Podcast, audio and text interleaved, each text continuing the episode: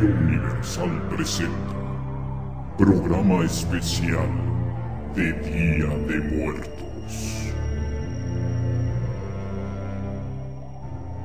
Casi en el umbral del año 2000, hay gente que solo cree en aquello que es científicamente comprobable y rechaza todo lo que escapa a la razón, a lo palpable, a lo visible.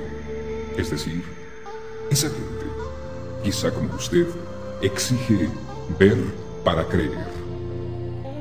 Una de las cosas que la ciencia niega tajantemente es la posibilidad de existencia de vida después de la muerte. Y todo lo reduce a que el ciclo de la vida empieza con la concepción y termina con la muerte.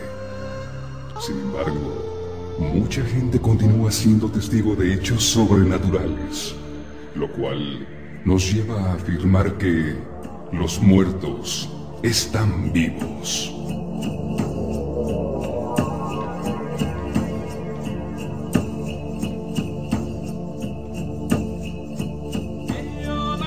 Entre las historias sobrenaturales que más impactan a la gente, se encuentran aquellas que están relacionadas con apariciones de frailes y monjes.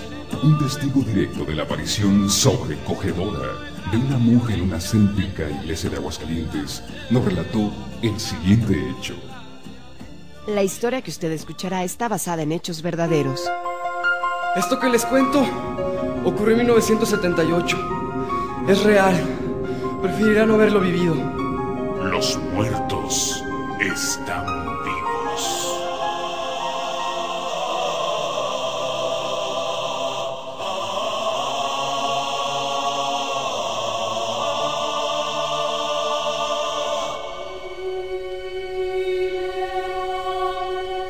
Todos los domingos, Doña Cande asistía a misa de 6 de la mañana en una iglesia cercana al Parián. Su hijo, que entonces tenía seis años, la acompañó aquel día. Había poca gente. Estaba casi oscuras. No sé cómo, pero súbitamente una monja apareció cerca de nosotros. Mi madre no lo notó. Me sentí inquieto.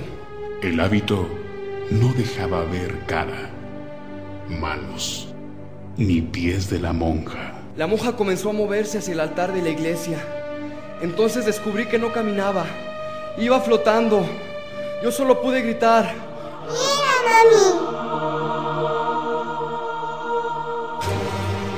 Al escuchar los gritos de terror, aquel ser volteó intempestivamente hacia ellos y reclamó. ¿Acaso yo no tengo derecho de estar en la casa de Dios? No he vuelto a esa iglesia. Tal vez ella siga ahí.